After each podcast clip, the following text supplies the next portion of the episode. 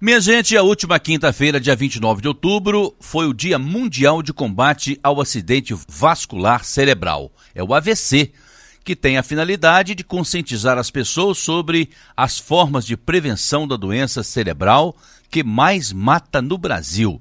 Mas o, o que, que vem a ser um AVC? Bom, hoje é sábado, eu vou chamar para conversar conosco sobre esse tema o médico de família, Dr. Gerson Matede, no nosso quadro Saúde no Ar. Doutor Gerson, seja muito bem-vindo ao Jornal em Dia com Notícia. Muito boa tarde. Muito boa tarde, André. Muito boa tarde, ouvintes da Rádio Educadora. Como sempre, é um prazer estar aqui falando com vocês e trazendo aí um tema de alta prevalência, né?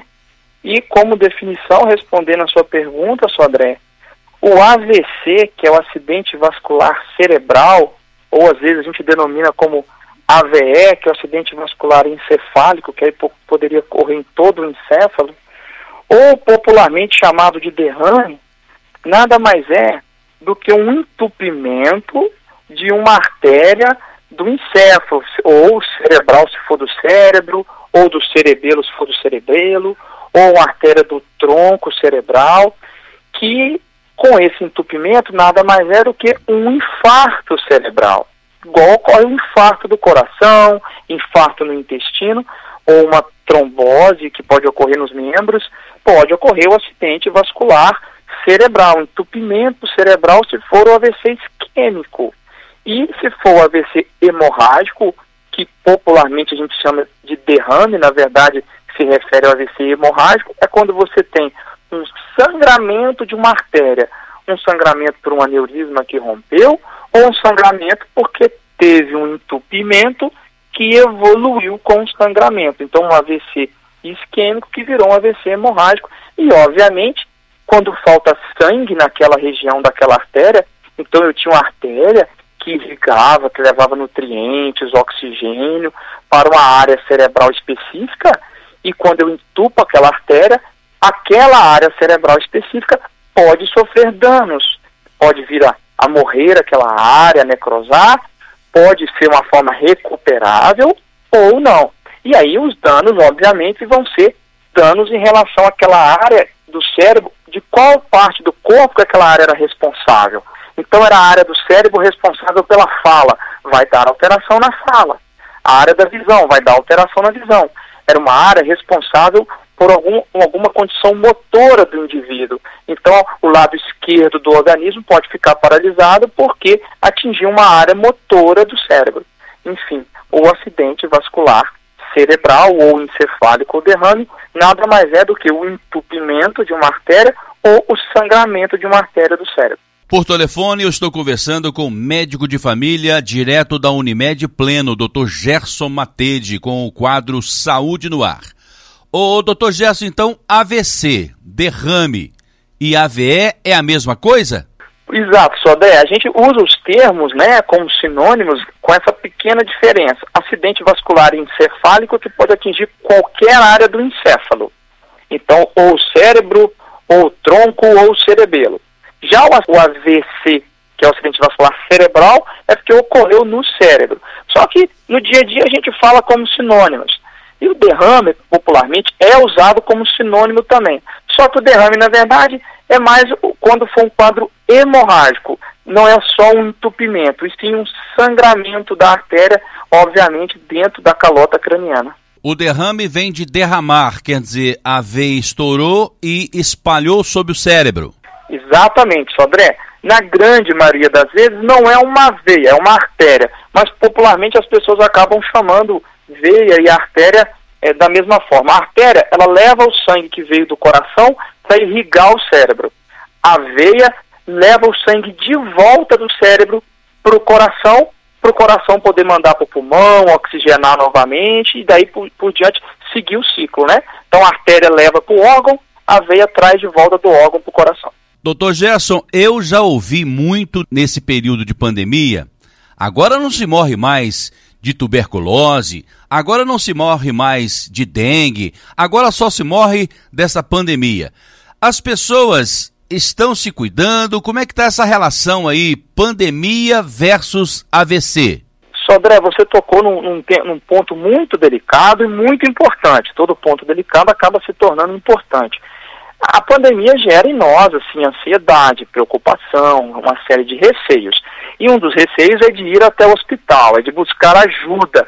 Então, às vezes, eu estou com um acometimento de saúde, um adoecimento que não tem nada a ver com o coronavírus, eu fico receoso, eu fico com medo de ir até o hospital. E isso é justificável, né? A gente está diante de uma preocupação de uma pandemia global. Mas é, o risco de mortalidade por algumas doenças é muito maior do que o risco para o coronavírus. O coronavírus é sério, é importante, obviamente, quase 160 mil mortes no Brasil. Então nós não estamos falando de uma gripezinha apenas, realmente é um quadro importante. Porém, se eu estou diante de um AVC, de um infarto, de uma insuficiência cardíaca, de uma doença de maior gravidade, ou mesmo de uma doença crônica que está se descompensando, ou um diagnóstico de câncer, uma suspeita, eu não posso atrasar isso. E não seria diferente com AVC ou AVE. Eu devo buscar o hospital nos sinais de doença vascular cerebral. Então, não posso deixar de buscar, mesmo sobre que eu tenha o diagnóstico de coronavírus. É claro que com o diagnóstico de coronavírus eu devo me isolar para proteger as pessoas, mas se eu tenho um acidente vascular cerebral, eu preciso buscar o pronto atendimento imediatamente. Em até três horas de atendimento e os procedimentos médicos que se faz dentro do hospital, certo? Tentar dissolver aquele trombo, dar oxigênio, dar medicações específicas, a chance de sequela e de morte reduz substancialmente. Então esse tempo inicial é muito primoroso, não pode ser atrasado. A pessoa tem que ter logo um atendimento, normalmente vai para a unidade de tratamento intensivo e vai tentar se recuperar. Então, as pessoas estão sim corretas de se preocupar, de buscar aí cuidados de higiene, mas diante de uma suspeita de uma doença grave, temos que buscar o hospital sim, buscar atendimento médico. Olha a importância disso, Sodré. Nós sempre falamos aqui é, no programa sobre causas evitáveis do adoecimento, causas de piora da qualidade de vida, de mortalidade.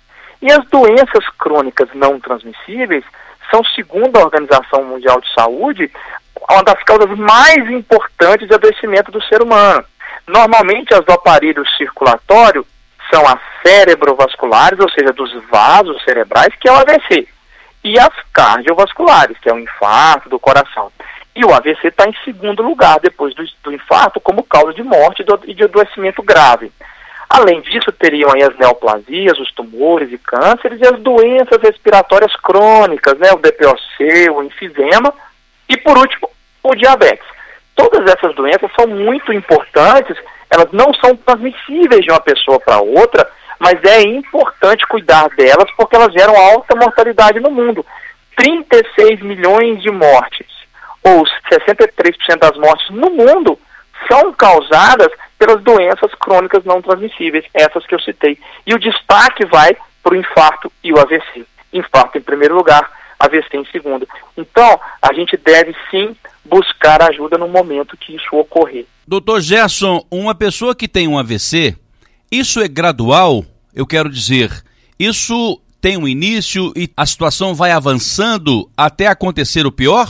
Sodré, quando eu tenho um entupimento de uma artéria específica do cérebro, Quanto antes eu desentupir, a circulação volta e aquelas células, aquela região cerebral, ela não morre. Isso vale para o infarto no coração também. O músculo cardíaco não vai morrer se eu atuar rapidamente. Então, existem diferentes tipos de AVC e gravidade. A gravidade vai depender da região atingida. Se eu peguei uma artéria muito grande, que era responsável por uma grande área do cérebro, ou uma artéria pequenininha, em que não teve uma sequela importante, a pessoa recuperou e, e ficou sem sequela alguma. Se eu tenho uma área maior, com entupimento maior ou com sangramento maior, eu posso vir, inclusive, a ter uma mortalidade maior. Então, o AVC tem assim, uma incidência de mortalidade grande. A cada ano no mundo, 13,7 milhões de pessoas vão ter um AVC. Desses 13,7, 5,5 milhões vão morrer. E continuando esses dados, Sodré, existem mais ou menos 80 milhões de sobreviventes do AVC, né? Pessoas que tiveram AVC estão vivas e aí espalhadas pelo mundo. Algumas com sequelas, outras não, de maior gravidade, deixando a pessoa acamada, ou de menor gravidade, atrapalhando a fala ou a visão, ou uma, uma tração motora, paralisia de toda uma parte do corpo, de uma, de uma parte lateralizada, né, normalmente, é, atinge um lado só, ou atingindo às vezes mais gravemente e a pessoa perde a capacidade de se mobilizar. Tem um, um estudo sobre a carga global de doenças, demonstra que o risco de AVC ao longo da vida, Sodré, é para uma em cada quatro pessoas. Então, 25% das pessoas têm chance de ter AVC. E o estudo, que é o Interstroke, ele demonstrou que cerca de 90% dos AVCs, inclusive, são associados a 10 fatores de riscos que são facilmente controláveis. Então, aí, confirmando assim, uma importância que a gente tem de ter uma compreensão sobre o assunto e conscientização para prevenir, né? Doutor Gerson, tem vacina para evitar o AVC? Pois é, Sodré, os especialistas gostam de brincar que existe vacina para o AVC sim, né? Uma brincadeira muito séria. Quando eu falo que 90%, eu não, o estudo obviamente fala que 90% dos AVC são preveníveis, então tem como se vacinar contra o AVC, que é exercer essa prevenção, reduzindo os fatores de risco. Se 90% dos fatores de risco são evitáveis, então a gente deve sim buscar fazer as questões que são modificáveis. Quais são os riscos para AVC, Sodré, não modificáveis, que não tem como modificar? A idade. A idade avançada, não tem como eu voltar à minha idade. Quanto maior a idade, maior o risco. Sexo masculino, né? As doenças cardiovasculares gerais, elas atingem o, sexo masculino mais do que o feminino. A raça negra tem uma incidência maior de AVC e de infarto, a genética, uma história familiar de aneurisma, uma história familiar de AVC precoce, aumenta o risco. Então, pois bem, Sodré, assim, os estudos divulgados em 2016, desse estudo Interstroke, realizado com mais de 26 mil pessoas em 32 países, incluindo o Brasil. Podemos dizer sim, existe aí uma, uma vacina contra o AVC, só que esse efeito da vacina vai depender de nós, do nosso estilo de vida que levamos. O estudo mostrou que 10 fatores de risco modificáveis são responsáveis por 90% dos AVCs. Ou seja, de cada 10 AVCs, 9 podem ser evitados. E quais são esses fatores de risco?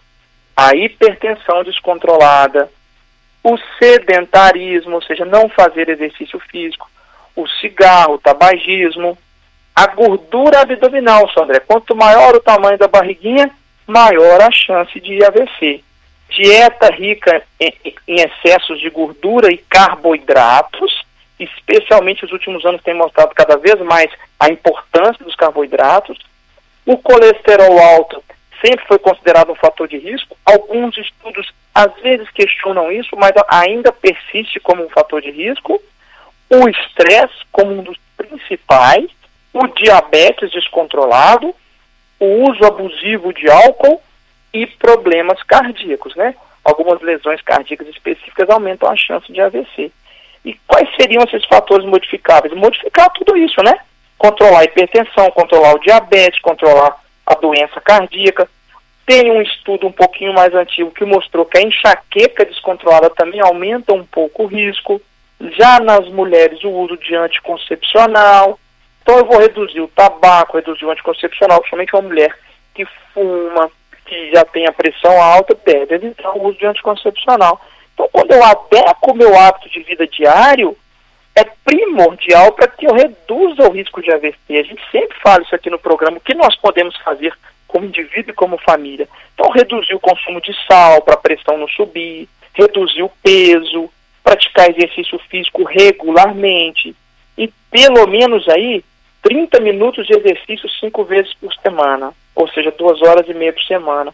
Diminuir a gordura abdominal, especialmente aí acima de 80, 88 centímetros nas mulheres e de 88 a 102 nos homens. Alimentar bem, dieta rica em fruta, legumes, mais carboidratos integrais e menos produtos industrializados, menos farinha, menos doce, né?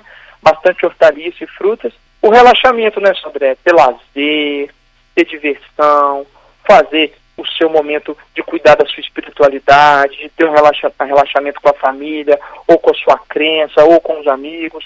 E evitar o abuso de álcool. São medidas simples que reduzem 90% dos casos, o que a gente pode considerar como uma vacina, sim. Doutor Gerson, há uma explicação científica por que, que o universo masculino é mais afetado pelo AVC? Sodré, existem suspeitas. Dentre elas, existem suspeitas genéticas, fatores hormonais, que alguns hormônios protetores femininos, alguns hormônios que poderiam aumentar o risco nos homens, o estresse nos homens tem uma intensidade grande, o cuidado com a saúde dos homens é menor, o índice de obesidade em homens é maior, de pressão alta é maior. Então, esses fatores de risco são mais comuns dos homens do que nas mulheres. Inclusive, Sodré, como nós estamos aí no, ao, no final do outubro rosa, aí no último dia do, de outubro, uma notícia boa para as mulheres. De 2010 a 2016, a taxa de mortalidade por AVC caiu. Caiu 11% entre as mulheres. Inclusive, as doenças cardíacas isquêmicas também reduziram a mortalidade em 6,2% em mulheres entre 30 e 69 anos. Notícia boa. É, a constatação do Instituto de Saúde Brasil de 2018. É, o índice de AVC caiu de 39,5 para 35 de, de mortes para cada 100 mil habitantes do sexo feminino. E as doenças cardíacas caíram de 55 mortes por 100 mil habitantes para 51. Que coisa boa. Né? Na verdade, no geral, o sistema de informação sobre mortalidade né, do Ministério da Saúde mostra que reduziu 2,6% a mortalidade prematura dessas doenças crônicas não transmissíveis no Brasil entre mulheres de 30 a 69 anos. Então, as mulheres estão aí se cuidando mais, buscando mais exercício físico, redução de peso, auxílio do nutricionista, do educador físico, do médico de confiança, passando a não ir ao médico apenas uma vez por ano para questões ginecológicas, e sim para cuidar da saúde como um todo, né? A gente tem batido nessa tecla no outubro rosa. Cuidar da saúde como um todo, a saúde da mama é fundamental, mas o corpo não é só mama. O senhor está falando, eu estou aqui atento, prestando atenção, e aí me veio o seguinte questionamento. Existe mais de um tipo de AVC? Existe sim, Sandré. Aí você tem o AVC isquêmico, que é o entupimento da artéria, né? Aí aquele sangue para de chegar até o cérebro, o cerebelo ou tronco, né? Que é o encéfalo, ou o hemorrágico, que é o rompimento, o sangramento, é o derrame, como você colocou muito bem, derrama o sangue no cérebro. Obviamente que esse derrame de sangue tende a ser mais grave.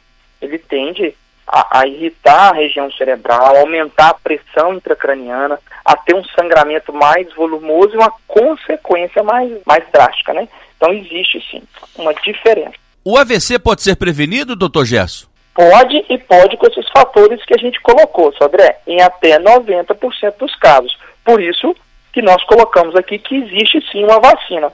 E olha que interessante, complementando a sua pergunta sobre a diferença entre homens e mulheres, os principais fatores de risco femininos são diabetes gestacional, uso de pílula anticoncepcional, principalmente nas mulheres com hipertensão ou, ou, ou, tabagismo, a reposição hormonal, né? E solidão e depressão, que infelizmente afeta mais as mulheres. Então, o índice de depressão, de solidão, de abandono é maior entre as mulheres. E, embora também afetem os homens, obviamente, né? Só que tende a ser mais frequente nas mulheres. E aí eu consigo prevenir individualmente questões e tratamentos em saúde e coletivamente, né? É, fazendo campanhas sobre redução de depressão, de ansiedade, de peso, dando condição para as pessoas praticar atividade física, uma alimentação saudável de qualidade, né? O acesso aí a frutas, legumes e verduras da estação, do produtor local que é mais barato, são estratégias coletivas da gente reduzir a mortalidade e o risco de AVC da nossa população.